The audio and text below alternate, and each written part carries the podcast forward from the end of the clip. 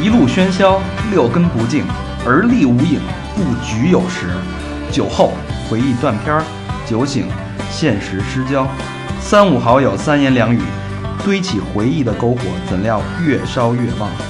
欢迎收听《三好坏男孩》。欢迎收听新的一期《三好坏男孩》儿，我是爱讲故事的大长，不是大长今。我是魏先生，操！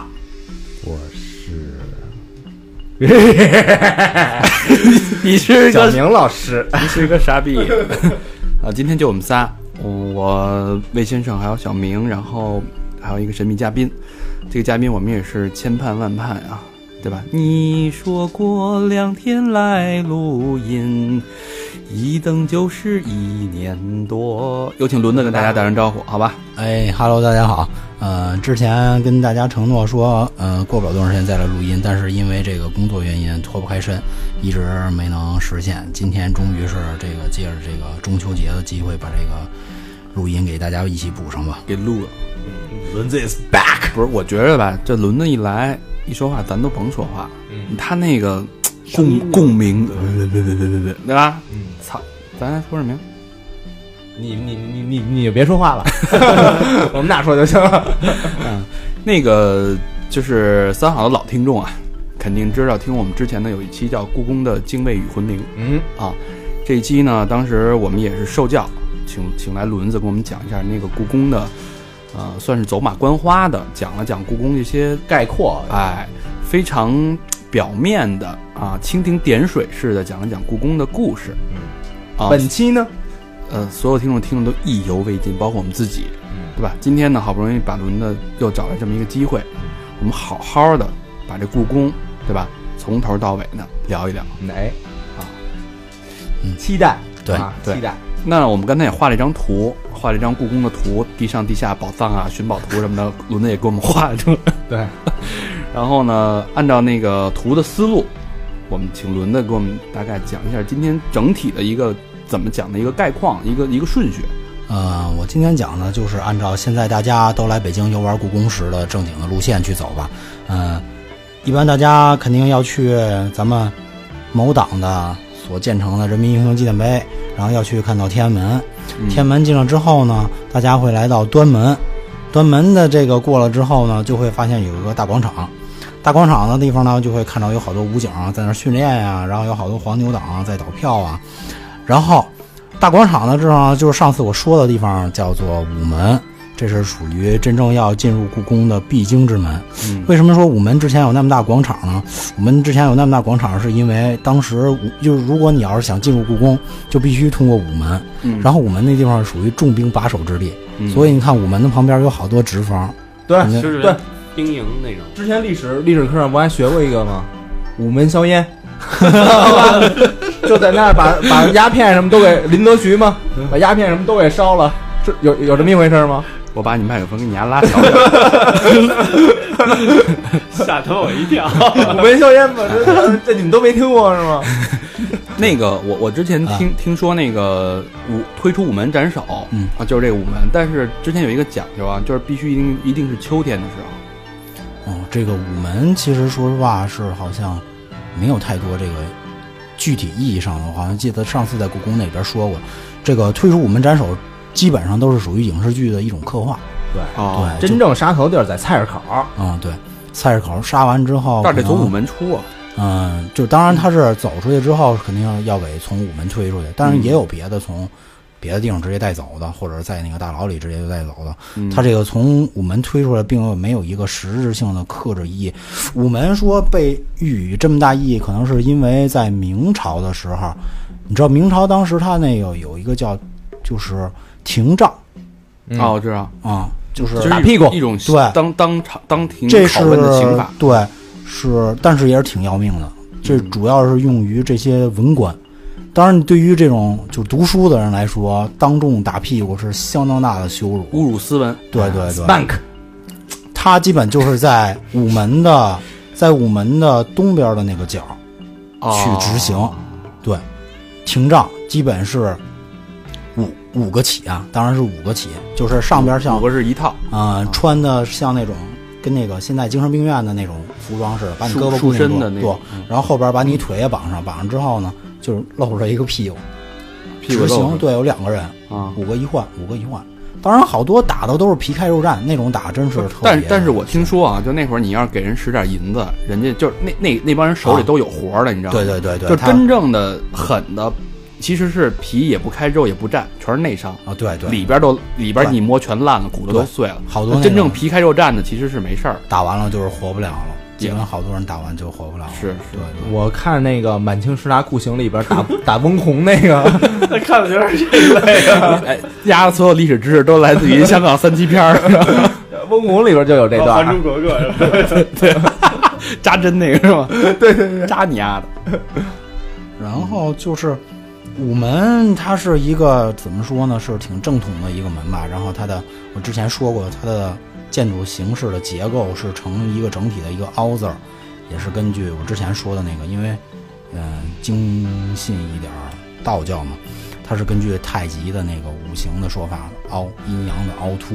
哦，这边凹，那哪凹凸哪边凸啊？嗯，没有凸，凹是讲究是我的博大的大气，我的精深，我能包容，哦，是讲的是这么一个意思。我给你一个手势，这是秃。嗯，他就是属于午门是属于真正的紫禁城的南的正门，这是属于正南紫，对对，正南紫禁城的开端。嗯，其他的那些像端门啊、天安门啊，那都是紫禁城的外边了，哦并不是一个真正意义形式上的紫禁城。是这可能是大家有好多有的误区，认为进了天安门就进紫禁城了，不是，不是一回事儿。嗯嗯，差距还是挺大的。是，然后像说午门怎么说呢？它这个整体呢，你看它那高低的错落，大概是由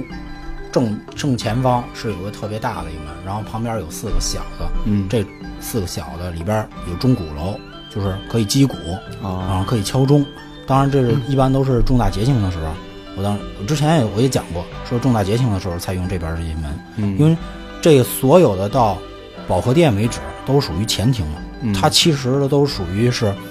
对外形式的某种意义上的皇宫。嗯真正的形那个真正的就对于皇族来说，他们的所要的活都在后庭，嗯这些都是对外意义上某种形式的一些听是吧？前庭。停，啊对前庭后庭，对，前庭是接客的，后庭是自己住的，对对对对，就是这跟个。就跟四合院一样，对，是吧后庭是皇帝自己家，这就是前庭就是是一超九大寨汉超大的四合院，对是吧？其实这个某种意义形式反正是挺重要的。嗯然后我想想啊，那个午门这个广场，就是好多人都说我说这个广场到底有什么用啊？就像我刚才说的那个，它有这个屯兵，然后还有就是我之前也讲过，说皇后娶皇后，皇族娶皇后，一辈子走一次，对，要嗯在这儿大摆宴席，然后设上好多那个，就是当然肯定本身都是红色嘛，就嗯装扮的更红，好多桌哦椅，然后他一辈子能走一走一次正门，然后像别的就是说这个科举制度，科举制度里边是比较那什么的，可以走午门。然后想想其他的，基本对于这儿来说，好像就是没有太大意义了。科基举本制就是什么状元啊、榜养眼眼啊、探花是吧探花啊，是是那个我科举是因是你要上跟不有一最后一关是跟皇上那个叫殿试，电视电视是在保和殿。他是走午门吗？殿试啊，对，他是从那个进去嘛。保和殿哦是属于前庭的最后一个大殿，哦，殿试怎么着就跟皇上 battle 一段，对，啊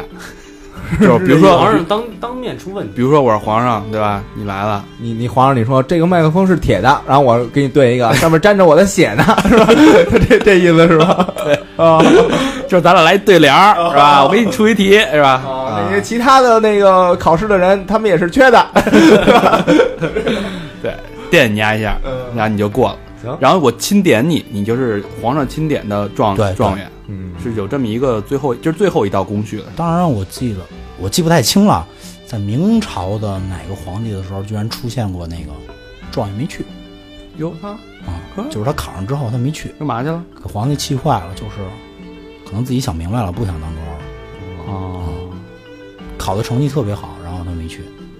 就相当于现在高考考上状元了，然后被考上北大被不去北大，我不去，去联大了。嗯哎，我就去二外，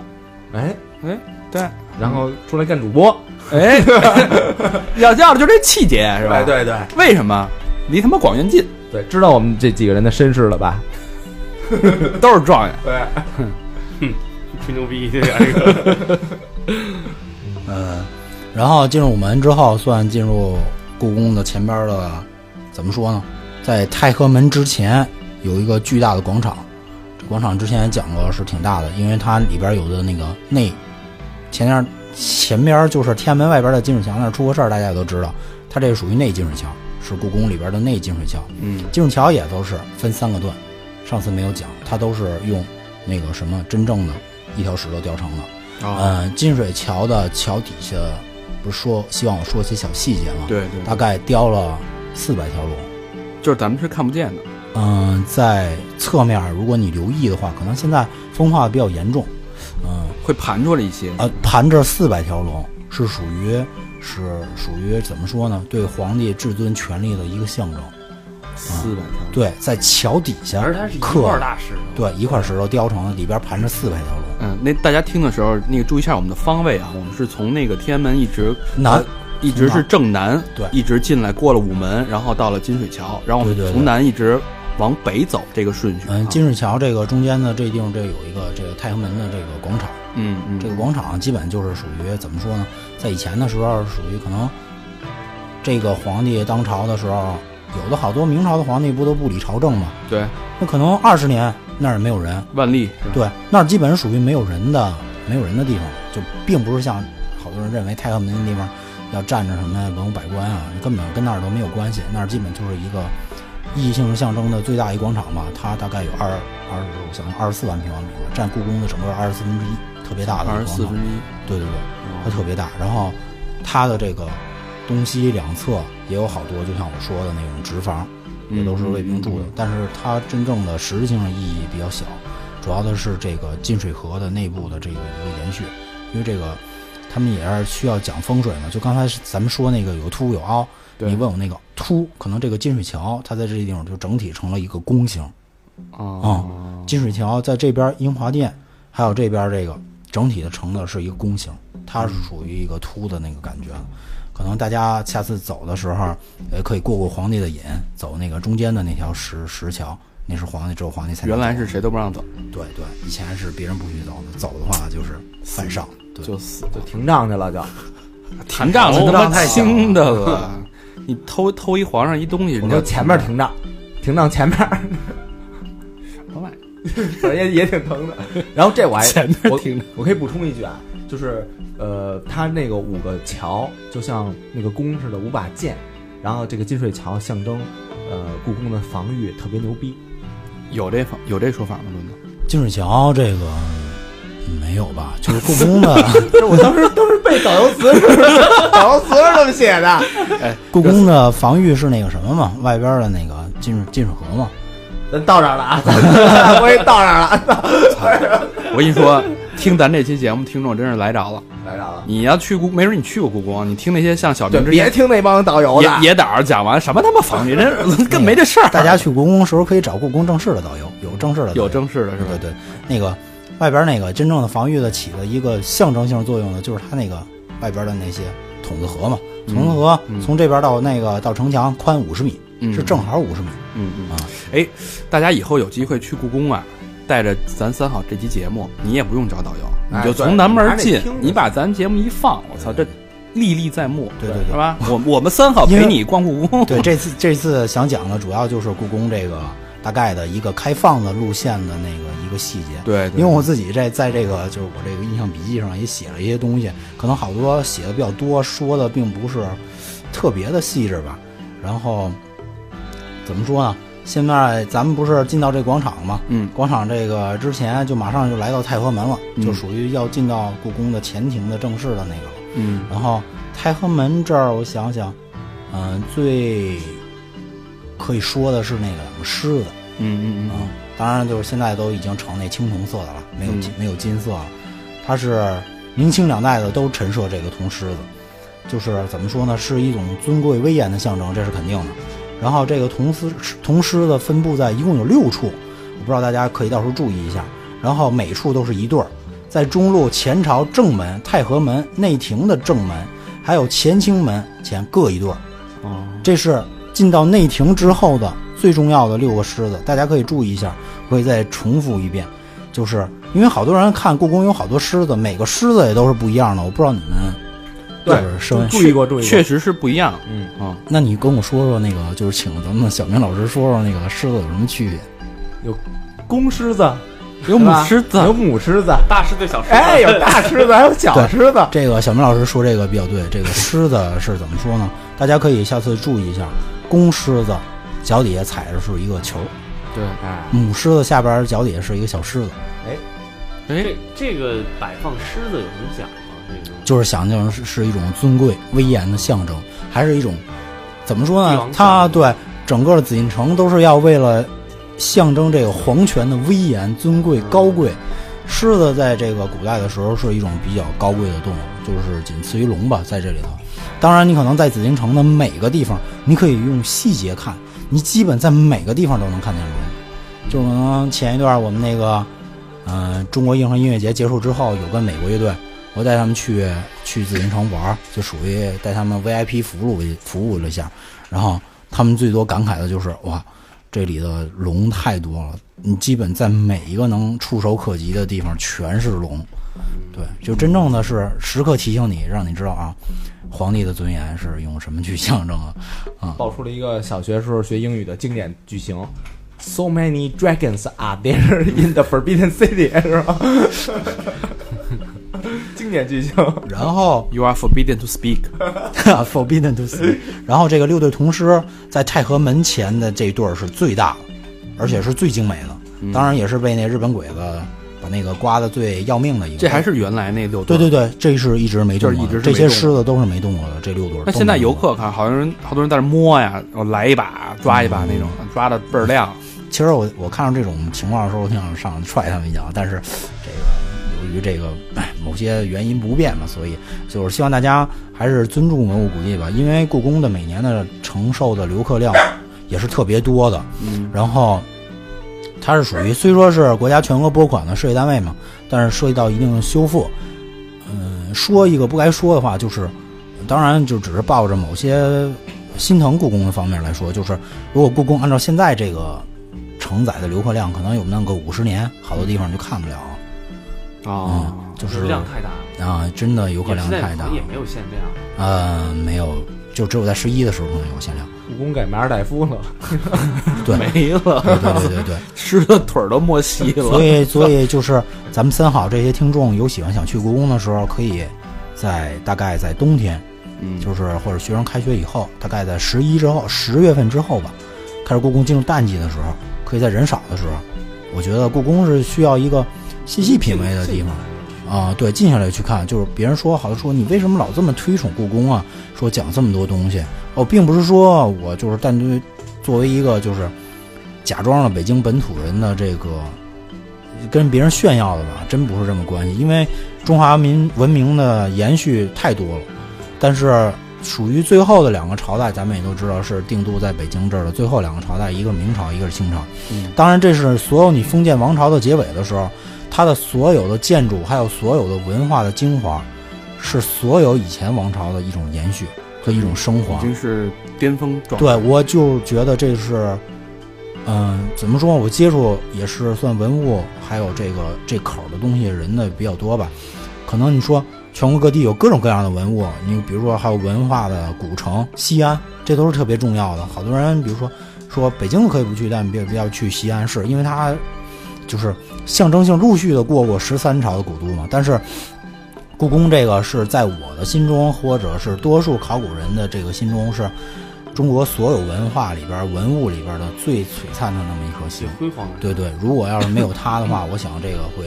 成色会相差很多。嗯，这怎么就结束语了都？没听着像结束 语啊，不这是不是，个刚才说到那个，主要是一个感慨一下对啊敬畏嘛，就只要是说的就是一个感慨一下，其实没有那个太多的别的意思。呃，然后就说，呃，说这个太和门吧。太和门以前这个是怎么说呢？明朝万历的时候，他在这地方是曾经听过证，就说嗯我在这儿我要办公，但是这个之后从万历之后，但是万历皇帝他也都是逐渐挪到后边去了。他是曾经在太和门这地方承担过这么一个重要的角色，算是这个要办公的地方。然后说，我想想，这个太和门以前又叫奉天门，咱们现在不老听到奉天奉天承承运运吗？对对对对，它又叫奉天门，这是比较那个什么。因为我这个是好多东西啊，我也好多东西记不太清了。然后这个奉天门里头是有这玉座，又叫金台，说这个呢有一个台阶，上面放着龙椅，供皇帝，这是当时皇帝来听政的时候去专门要去做的。皇帝登上金台时，旁边肯定就有两个，一般都是有两个亲信的宦官，然后一个在龙椅旁，一个就是去下边那种，你要是有什么折子，我去拿上来给你。哦就是说当时他承担这个意思，然后说龙椅之后啊，这个可能大家都比较感兴趣。龙椅之后其宫实女儿后吗不是边对，那那之后藏着一把三棱刀，是皇帝防身用的，哦在皇帝的龙椅后边啊都真会有这把刀，对，对都会藏，而且是三棱的，就你知道那种啊三棱刮刀嘛，嗯，对对对，就是统计就是就是一哦受刀不毙了命的，不对是。那玩意儿一捅，它是一个什么概念呢？三个棱一捅就是一导流，你那血就顺着那个棱就滋出来，滋出来你知道吗啊它是一个输血的这么一个概念。为什么吃西瓜宰西瓜就那种三棱刮刀呢？哦，够狠的啊，这皇上啊等于那说必其须，实我操，这必他须一皇上一随时可以拿出来防身。对，他前面有两个那个人盾，然后后边还有一把刀，然后身上再穿一个那个铁那什么金金的那防个弹，衣，啊防弹衣没有？一金金避金难金金金肚兜什么的那种，金裤衩儿，然后咱们刚才不说到太和门嘛，太和门旁边也是肯定有两个，故宫的每个正门旁边不都配两个侧门吗？对它旁边有一个左顺门，然后还有一个右顺门。这左顺门呢是比较重要的一个位置，它在这个就是属于通往皇宫的东侧，通往这个地方不远的地方就是这个当时国家的这个枢纽的主要的机构内阁。啊，左顺门是主要通往内阁的。现在可以看到内阁那地方，当然它是不开放的啊。那个左顺门看到一个绿色的、高的、灰灰的房子，那就是当时内阁。有好多事儿，就比如说正经的议定的什么东西，都是在那儿商量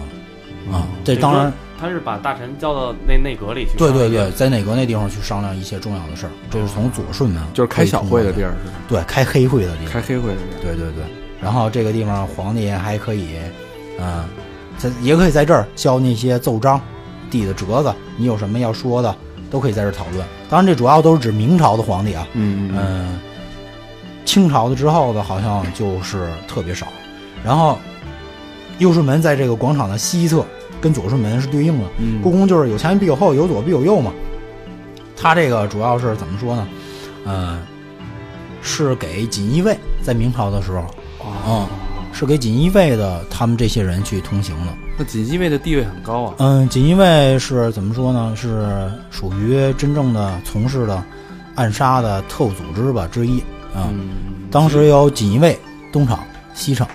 锦锦衣卫和御林军还是有区别的。啊、太有区别了。锦衣卫权力特别大，对，他当时造就的是属于有好多的冤案错案，就完全不亚于东厂西厂，只不过是在影视剧里刻画，好像就显得东厂西厂都是太监邪恶啊什么的，并不是那样。锦衣卫 就是怎么说呢？锦衣卫为什么叫锦衣卫？因为他的服装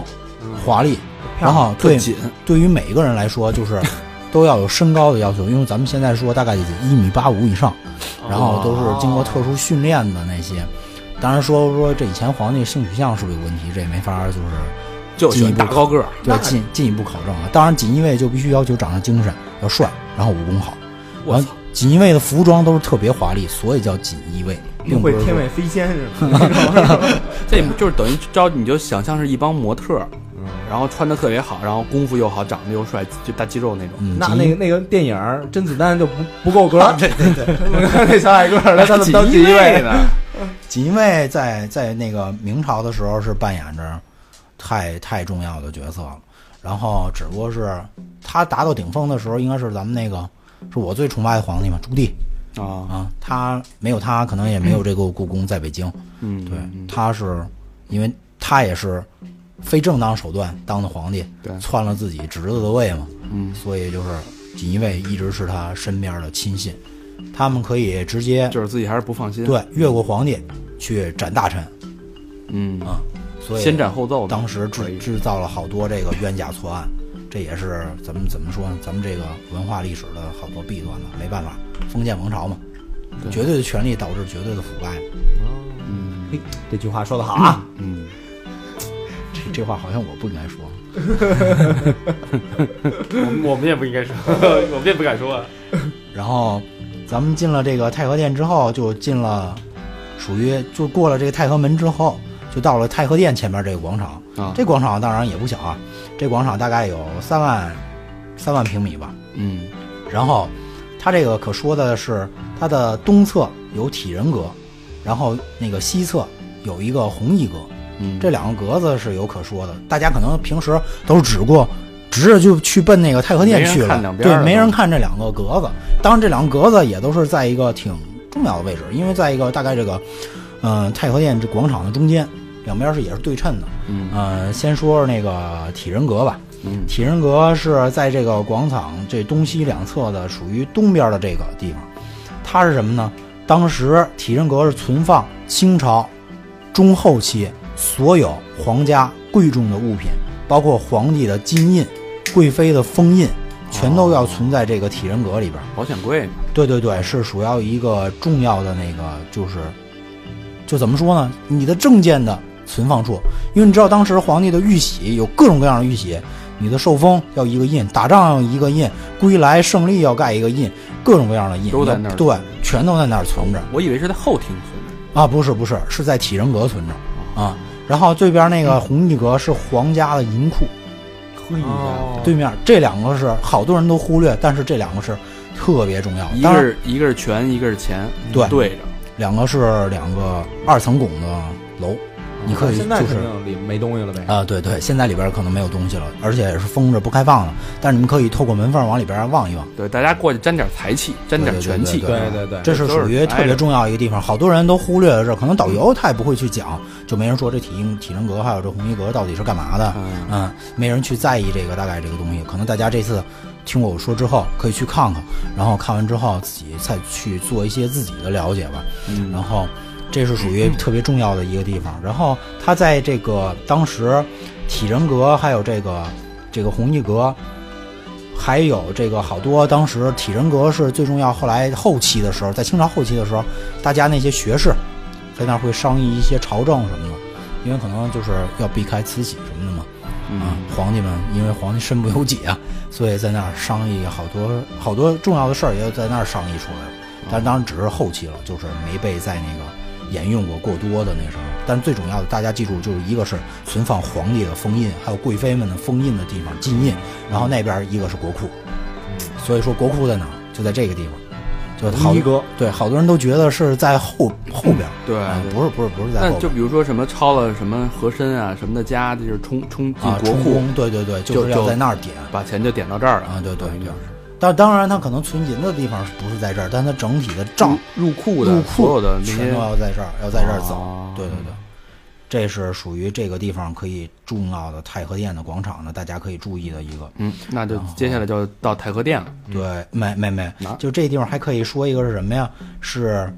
太和殿这广场基本不不用嗯嘛。然后太和殿广场最重要的一个叫传炉仪式。这传炉仪式就是说，每当有什么所有重要活动去举行的时候，这要是在这个殿前宣布这个事儿，传炉这个炉字儿就是本上上下去传告的意思。然后怎么说呢？就当时那个以以前那种地方，不就是属于唱着去走嘛？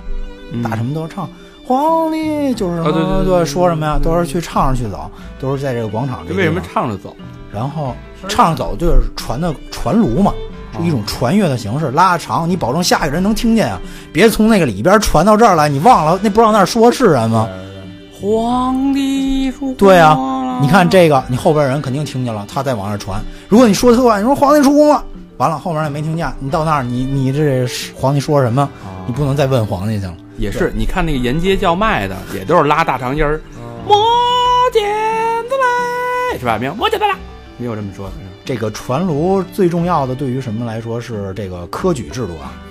科举制度一般这个，它殿试之后，这个阅卷时间只有一天，然后后来改为两天，最后来传炉的时候这是三天了。清朝是延续了这种科举的制度，这是属于这个广场最重要的一个仪式。嗯然后这个巡礼开始的时候，就是说，大家都在那儿站在这个广场这地方，然后三叩首，三三叩首之后，所有大臣们都站在左侧，然后随后就这些各自要来考进来的，他们这些要来殿试的这些人都从右侧进来，向皇帝拜。当然，第一名就肯定是状元，又名顶甲，嗯他是从他，当然他是站在最后，他不是最前。啊嗯，然后官员的这个顺序，他是第一甲、第二名、榜眼，还有这些都稍后都在陆续的去走，每一个人都要被唱一遍，嗯唱完一遍之后去领进去带进去，然后这个想想，呃，大概明朝的时候、明清的时候都是每三年进行一次这个科举制度，嗯是属于重要的选官员的大臣啊的，这不像咱们这现在啊年年都考。啊高高考是吧？啊，对对嗯对，人家是国考，还有这个说的一个，我当时记得是这个太和殿广场，然后好多人说这个好多地方广场都是有树啊，或者有那个什么嗯桩子啊，或者是地啊什么都是没有砖的土路，嗯说这个为什么全都封得这么严呢？当然这也不是官方说法啊，嗯，学长告诉我的就是为什么，因为皇帝们都是心机比较重嘛，怕刺客，怕暗杀，啊然后它的格子的仪仗队都是每三块儿你会大概看到一块发白的砖，这是你每个人站的位置。嗯啊然后为什么没有这些树木什么？怕有刺客进来挖土道，或者是有树木藏在里边儿暗杀皇上。啊对，就没有土路。对，全没都有任何土路，对全都是铺的密密咬咬合死的金砖，那你单块儿你挖不起来，对，挖不起来，哦 不是挖起来是从底下上不来，你你也上不来，你也下不去，对你也下不去，而且没有任何说什么树啊这些就给你藏身的地方还是害整个还是害怕。从它那个地全都是死的那个。啊。对对对，都是夯的特别实，拿土，至少得夯上六层。就还有我我我不知道对不对啊，说那个大广场它是一个块儿，然后里边儿如果种上树，就会形成一种叫困字。 这又是你们黑导游那一套。对对对，咱之前背词儿时候说的。啊，对对对，有这么个说法。呀，还有还有有是对的， 是吧？然后下边就说到咱们这个亚洲最重要的三大殿之一，嗯就是说到北京古，就北京城中最重要的，对我来说最重要意义非凡的宫殿之一，就是说咱们这个太和殿，嗯它是这个在故宫这个由南往北中轴线上最显要的位置，当然它也是最高的一个殿。然后它，咱们刚才不说这个太和门之前叫奉天门吗？它在明朝的永乐十八年的时候建成，它当时叫奉天殿，然后后来在明嘉靖四十一年的时候改为皇极殿，清顺治皇帝第二年改名，就现在这个叫太和殿。嗯这是他经过三次改。他这个太和殿也是挺不容易的，历经多次焚毁啊，烧了好多就是次对烧了好多次，在明朝的时候，就大概烧了三次。有几个皇帝比较吊儿郎当，有一皇帝是谁来着？反正我不知道，他在政二十多年吧。他他在政二十多年，烧完之后他就没修过那那这家也怎不么使，啊，对他也不使。搞时候修完道儿还没人还烧呢，先搁着搁着吧。国然库后哦清国库钱先别当然花清朝的时候也是小规模的烧烧过，到康熙三十四年的时候才形成了现在咱们这样，就属于固定的一像个我很好奇，就是像那会儿故宫啊烧的话，几乎全是雷电，是吗？对，基本就是电机，当然也可能就是有内部的灯啊、油灯啊这些可能点了着了，但但因为人家是最高的嘛，嗯肯定要劈先劈它。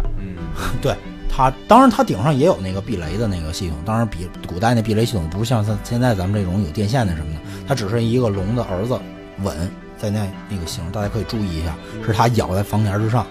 就连一个避雷的东西都是一个龙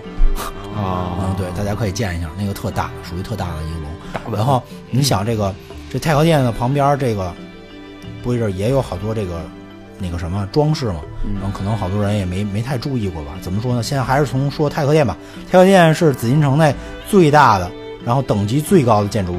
嗯它大概是面阔有十一间，然后进深五间。十一间，这一间大概是多大？嗯，一间怎么说呢？这是一间，用清朝那时候说可大可小，就没法太说，就几间几间几进嘛。啊啊，你看它有十一间宽，十一间宽大概有我想想三十多米吧，三十多米嗯除以十一，三米。对，嗯，挺小的。但是它这个论的那个基安是它那个时候的建筑嘛，然后五进，十多米长吧，大概吧。这个皇上家是五进，那那个文官武官自己的家就不可能肯超定不过，可能五进，就是最多是比这如说是对皇帝家最高格的建筑。就是十一乘五，你们家必须是七乘 二、七乘三，你要不敢超这个，是吧你要超这个的话，如果当时有官学员一巡一查，发现这个，那你就死定了。就是我弄一十二十二面六进，傻逼了。对对对。然后你想它的，对它这个长，刚才我说说少了，应该一间应该是六米。六米，对我这笔记里头有，长六十四米，宽三十七米。嗯，然后它的建筑面积差不多是两千三百七十七平方米，高二十六点九二米。我操，这是真多。对，所有故宫中建筑物中最高的。然后它通达到基台顶上那个，因为你知道古代那个房子不都有那房檐嘛，房檐顶上能上，还能再上到顶上那个，有那么个结构。嗯嗯，它这个结构到最后来到顶上的最顶的顶端的时候是三十五点零五米，三十五点对对零五，差不多得十层楼，对，是故宫这个最大的那个什么。当然，它那个殿前，我不知道大家可能都没注意过，好多人就可能就去看大殿了，因为大殿呢人比较多嘛。它殿前有这个，也当然是皇权的象征啊。嗯，怎么说呢？大家可能会看到鹤，嗯，会看见日晷，会看见嘉亮，会看见加铜龟，加什么？加量，嘉这什亮。么玩意儿？一个一个说，先慢慢说嗯，然后它的铜鼎应该有十八座嗯啊。然后龟鹤是长寿的象征，啊，一个龟，一个鹤，龟鹤延年嘛。对，龟鹤延年，这是长寿的象征。那天我一学，然后日晷是古代计时的这个，知道吧？对对上面有一这我个知道石头，上面对每对个对有对几十、几十、几十，然后有铁针，对根据对太阳不同的形式去那什么。加量是什么呢？是古代的标准的量器，啊，这两个是皇权的象征。家长长什么长什么样是？加量是怎么说呢？跟也灯看似的有点，呃，看着也跟是个日晷似的那种个东西，但是是这边是日晷，那边就是加量，大家可以注意一下。就比如说我形容的不太贴切，但你们去看，有铁针的那个就是日晷，没有铁针那个就是加量，但是它们都是对着的。这边有一鹤，左边就是一龟，哦，加啊量作用是什么？是古代的计量的，就是单位量单位的这个尺子嗯，哦，时间和单位嘛，这是也是属于皇权的象征。这是来，这等于就是他来规定的。对，对。啊我去制定的，是我的象征。哦我觉得这东西啊，这这这个现在老百姓应该对这个或或就是甚至年轻人啊，好多年轻人对这应该稍微了解了解。对对对对因为你上次我我我这个上课，然后那个讲说什么鸟有特殊含义，然后我说那个仙鹤有特殊含义，啊，然后这就是为什么古代的那个门口都放一只铜鹤，一只铜龟，这象征什么呀？那一学生象征龟仙人和鹤仙人， 当时都惊了。 对，我们也是，我们不是那现在文人店嘛，文人店好多来闻东西的人也是，嗯其实都有含义的。对对古对代。这种东西，什么鲤鱼、石榴什么对的，对全都有含义。别瞎问。是吧对，刚才明哥说那，个就是，这个龟和鹤只能在皇宫里出现，嗯，大臣家不可以。当然，你可能亲王，或者是那种跟皇族就是关系比较好的，啊、那可以有。但是正正常的那个就是，属于非龙宗一系列的，考靠景运考上这些科举的官员们家里不可以有，哦，有必的须话是皇上亲戚才行。对，又要杀头， 这都属于犯上，因为这是皇权的象征，啊、然后说下边大家肯定都会注意，说这个殿下那个高的是八点一三米的三层的汉白玉的基石座，周围有好多栏杆，大家可能都没注意，嗯，因为这个因为这殿太大了嘛，全被就大家全被这个吸引过去了。嗯基本就是说看这个每逢雨季嘛，雨季它那个时候，它的每个那个导水的那个管儿全都是雕成的龙座嘛。嗯下雨的时候特别美，它的每个座都会喷补水哦对，那个龙都会喷水，二龙戏珠到现在也不堵，不走不走不走。哎，那个据说那个那个三层的那个座啊，叫什么须弥座，啊，对，须弥座是，叫须弥座那吗？也是道教来的。对对对，是从什么须弥山那个那块儿过来的。它这个怎么说？之前那个期大家可以再听听，里边讲过，故宫是属于藏传佛教，还有佛教，嗯，还有道教的一个宗教圣地的结合体嘛。它有好多，当然也有好多那些鬼神的，他也信，就属于一个宗教圣地，也是一个古代的建筑的结合是的三圣种地。宗教的一种融合在一起。对，就是属于宗教融合的圣地。因为故宫的明朝的皇帝普遍都信道，清朝的皇帝也有信道，但也有好多都是信藏传佛教的。嗯所以就会有一个融合和冲击吧，互相的抵制也都有。然后还是回到正去，按照我笔记去说，可能大家可能听着比较乏味，因为这次就是要给大家讲一讲，就是真正的让你用心去游一次故宫，长不要知大识家对心猿意马的走一次，跟着旅行团，我觉得一点意思都没有。对，就是我说的可能也并不是特别全的，当然都是我精心准备了。我就是希望为大家普及一些，不用算普及知识吧，就是多说一点知识。然后继续说这个故宫这个太和殿，这个太和殿是怎么说呢？是属于故宫皇皇宫内的建筑高制呃规制的最之最，装饰手法肯定也是特别精湛了，堪称中国古代建筑之首。嗯就是大家可以看看它这个所有的，就是我之前说过的，咱们文化的一个结晶，所有的文化的一个结晶。是大家嗯所有的工艺最精湛的对对对工艺全都然后就集像合在这个我刚才说的那个房顶会有两个大吻，对吧？对那个避避避雷的，对，那个一个大吻大概在四千三百斤左右。四千多斤，怎么弄上嗯我挺纳闷儿，这种东西是先先做好弄上去呢，还是在上面嗯做？去？而且不可能而且有就是对刚才这个魏先生说这个故宫，我要说一个，大家都知道，因为古代的建筑都是榫卯结构嘛，里边没有一颗钉子。啊，啊，我我觉得现在日本好多那种建筑跟这个故宫的那种建筑是特别像他，们都是偷师就的是，学，就是但是人家保存下来，我对对对，我看我看过人家那个日本有一个日本什么建筑专门讲建筑那个节目，他们搭那民宅的时候也是一根钉子都没有，嗯就是一根儿一根儿就算得特精准，啪啪啪一敲那房子就出来了，敲出来的。敲诈勒索出来的，啊， 敲出来的。但我觉得真的，它这东西可能在日本相对保存的还比较好。对金阁寺什么的，你，看，然后它这个两个吻吻完之后，不是要铺到下边的瓦吗？嗯然后我可能上次有提及角兽，但我没提及角兽上面的瓦该叫什么瓦。嗯，角兽上面的瓦是按照什么？怎么说呢？是道教的法形式去做的，叫镇瓦，镇吧，是这对镇住这所有的瓦子。这几这四排瓦是这所有瓦的精华。当然，这瓦上我之前有说过，有角兽嘛，角兽是每个角兽都有不同的意义。第一个不是角兽，嗯，第一个是一个齐仙道人。嗯，他是骑着一个凤凰，当时我当时我我之前说过，他是齐国的一个，是属于说一个帝王吧，嗯打仗马上就要输了，然后说完了，我这辈子可能再也不能那个当皇帝了。结果就这时候，飞来一只凤凰把他救了，后来当了皇帝。哦，这是本着说说 皇帝可能对自己的皇位有一定的怎么说担心吧，就想如果我有危险的时候，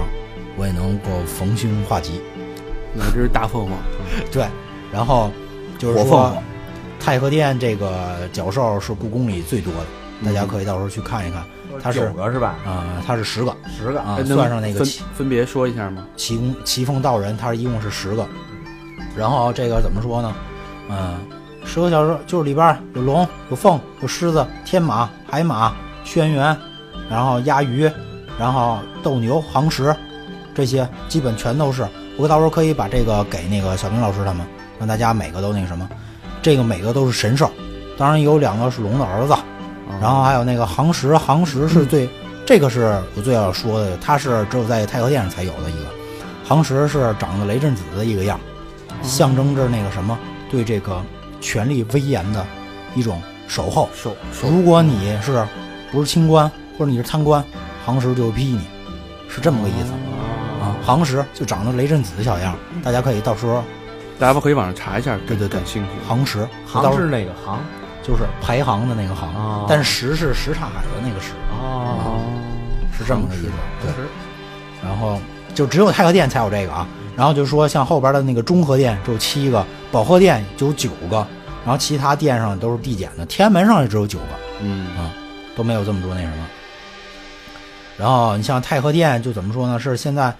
它最大实际上意义举办各种典礼，实际上使用次数还是比较少的，就是怎么说是属于门面嘛，装门面的地方。然后下面太和殿说完了之后，想想该说到太和殿，太和殿，太和殿这个我当时做的这个笔记里边还有这个太和殿的宝座，可以给大家说说。嗯太和殿宝座在这个太和殿的最中央，即上下用这个，它是有木阶梯的啊，有木阶梯，然后宝座上边有肯定那不用说了，肯定又是雕的一堆龙，龙后边有那个金，就宝座的后边有金屏风，金色的屏风，嗯，左右有边有宝像，有香筒，这大家都能看见吧？就是宝座旁边有像，就是大象啊，啊，大象大家会可以留下留意一下那大象，当然这个大象这个太和殿这儿看不见啊，嗯大象的耳朵是东冲冲外翻的往外听的，啊，对对对，别的耳朵都是垂着的，对，啊，这个耳朵是冲外翻的，哦就表明是我，你可以广进言嘛，哦我多纳谏， 是是这么一个微小的细节。就是它所有的东西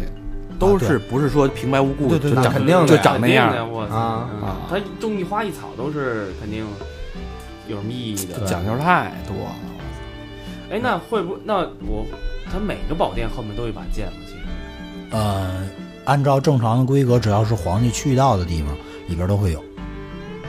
就在藏藏在宝座的后边啊，当然也有在宝座下边的。只要皇上待的地儿都得来把皇上剑嗯自己都知道，那对他肯定知道，那是他防身用的嘛。嗯，别人是别人不知道吗？还是其实都知道？一般只有在皇上贴身的大臣或者是太监才能知道，啊，不会偷偷被人换。呃不会不会不会不会，太监没有这个道。然后当然大臣，你要是把这事儿说出去，那肯定是要命的，对对对，肯定是不行的。然后这个其实这个宝座啊， 现在这个里边摆的这个是假的啊，啊，那个什么嘛，在我们这个笔记里边，还有故宫比较讨厌的一个人就是袁世凯嘛。他当初登基的时候，一九一五年的时候，把那个宝座给换了。他给挪了，哦对对对对，他挪了之后，然后扔到地库里边儿，没保存好，就是坏了。人家是怕有一那个上面有一龙叼一珠子砸着他，对对对对，他把这给挪了。嗯他挪了之后也没再用这个。他也担心，他也是对的，但是真不是他怕皇上自己坐坐不稳是吧？坐不嗯住啊。对对对对对对对。然后我想大想，肠这哎让你让人做一敢做我也不敢。这东西咱这命咱这命压不住，袁世凯一唱京戏的，他他能做那个，然后这个再点一下，就是这个宝座，现在这个是故宫博物院一九六三年修复的，就是一九一九六三年按照原物的那个一比一嗯经过一些工艺吧，就考究你要还原原物上的那什么，大概修这个东西全竣工，所有东西竣工之后，用了九百三十四天，把这个现在这宝座修好了。我操，这么一费个劲宝座就九百多对天，对啊对对对，包括所有的刻的木质的工艺，三年，大家可以去网上，就是故宫的官方网站上搜搜这宝座的细节的照片。反正好多我讲肯定永远都没有图片去那什么，大家可以看。这并不是说就是时效低，而是工艺真的太精湛了。呃，而且好多工艺失传了，实际上他们得现琢磨。对现在师傅们都要根据那宝座还原，然后去去做，所以特别不容易。嗯，所以说怎么说是文化的结晶嘛，特别的不容易。光他们一坐就弄三百三多年，啊，三三年，三百，然后还有那什么，这宝座上面不是本身应该有当时那个牌匾吗？牌匾那个字儿，基本都是被袁世凯拆了之后全都没有，原来写的是什么呀？以前也没有记载过，所以没法修复，那儿就是空着的。哦，嗯，不是这么大光明的。不不不不不不，那是在后边儿，没准是一句成语。基本当一天和尚撞一天 钟，基本基本都会都会呃不会是那么没溜儿的。都会是清朝那几个皇帝提的，清朝这。应该是皇上自己提完字儿然后挂上。对对对，基本就是清朝的那几个基本上文就是什么文豪，上上写四个大字“反清复 明”，就像什么什么基业永存啊那种，家国山河啊，我我觉得可能不会写这种字儿吧，他们一般不不不不说这种东西，说的都是那种咱们不太能那什么的风花。雪月的那种。精满自溢。然后我弄死你！这个说完这个太和殿之后，这个正常的门面之后，说说这个保和殿。保和殿按照那个我之前说过，有清朝的好多皇帝死了之后要停在那儿，灵柩停在那儿嘛。然后正常它的政治的意义是什么？主要接待外藩的。啊外藩那些朝拜的咱们的藩属国，每年都要来进贡嘛，然后进贡之后我就在这儿接待你，明家就只有这规格，知道吧？就中间最小这殿，就七个角哨，你就只配在这个地方跟我们见面，啊、嗯，没在午门，那儿给你家搭一棚子就不错了， 他妈还让你进来？反正他陈设就怎么说呢，也是比较比较简陋吧，也 嗯，不用说比较简陋，就没那么气派。就没那个前那几个大哦店。对对对对对对，没有那么气派。然后基本就是处于一个这个属于怎么说呢？就是咱们现在是外交部钓鱼台国宾馆这个意思，啊，属于一个接待的意思。然后当然它那个，大家也可以看看它那保和殿上那个，不是不是不是中和殿上面那个牌子上面写的那个，还有承办的一些意义。当然主要的还是一个接待外宾的这个角色。然后下边说到第三个店了，就是说咱们刚才念到有九个角兽的那个店是保和殿。这保和殿就怎么说呢？永乐十八年建成的，当然啊，这肯定嘉庆年间也是被火烧过，然后重建后改名了，叫建极殿。建极殿之后，然后是清朝也是顺治二年，都是因为它是换朝了嘛，他都要把这些大概都改一次，呃，叫改名现在的保和殿。一说到这个，我又忘了说了一个，上次美国人跟我说了一个特重要的事儿，我忽略了，因为我之前没跟大家提过。大家去故宫的时候可以看看，每个大殿的牌子上都是用满语和汉字去写的对，啊。对，好多人没注意 那满清呢？啊，嗯，就是美国人问我，就说这个那个旁边那是什么语？我我说，哎呦，我说我真忘了，好像跟好多人都没提及过，那是满文。不过当然，满文现在就懂的人没几个了，快快绝了，三十多个人，全国还有。三十多人读满文，对，满文，满文，满族，满族他们那个那满族那么多满族人，但是真正会自己文哦字的通话人，都，我操，对啊，汉文化太伟大了。这保和殿就是怎么说呢？这个宗旨的意思是保持宇内的和谐，以前就讲究和谐嘛，然后才能福寿安康， 和和谐，就是这么个一个意思。然后保和殿也是地位是这三大殿中特别重要的一个，也是使用最频繁的一个，嗯，是它是用的最多的。清朝的时候，每三年要举行一次殿试，殿试就是在保和殿举行，就是咱们说所说那科举制度的殿试。每年除夕和正月十五，这保和殿这儿要这怎么说呢？要建好多王公大臣要在这儿宴射，然后当然这大臣只是一品二品才能在这儿，别人没有这个级别，它是属于咱们这个皇家中所有最高级别是考场。嗯，这也是在那个前前庭的最后一个殿，对吧？对对对。然后就是离后庭最近，以前有那句话嘛，就是说“朝为放牛郎，夕登天子堂”，就是说我可能之前还是放牛的，后来我经过努力，我考了，我登了天子堂，去保和殿了，就是这句话。哦，啊我觉得，我觉得为什么这个殿用的最频繁？因为离皇上睡觉地儿近，人家懒得走，操，就保和殿吧。他也不用自己走啊，你想对想，他有教呗那，架子你也得在这嘎吱嘎吱颠呢，颠腾半天呢也得。啊皇上是自己走了，哦不走嗯，他基本不自己走，啊，都是有轿抬着的，然后肯定轿子旁边有卫队。咯吱咯吱咯吱，大概在30个人左右烦，操，整天呢来校正来，还在排档左十五，右十五， 啊，去趟太和殿咯吱二十分钟，保和殿五分钟就到了，你去 哪儿？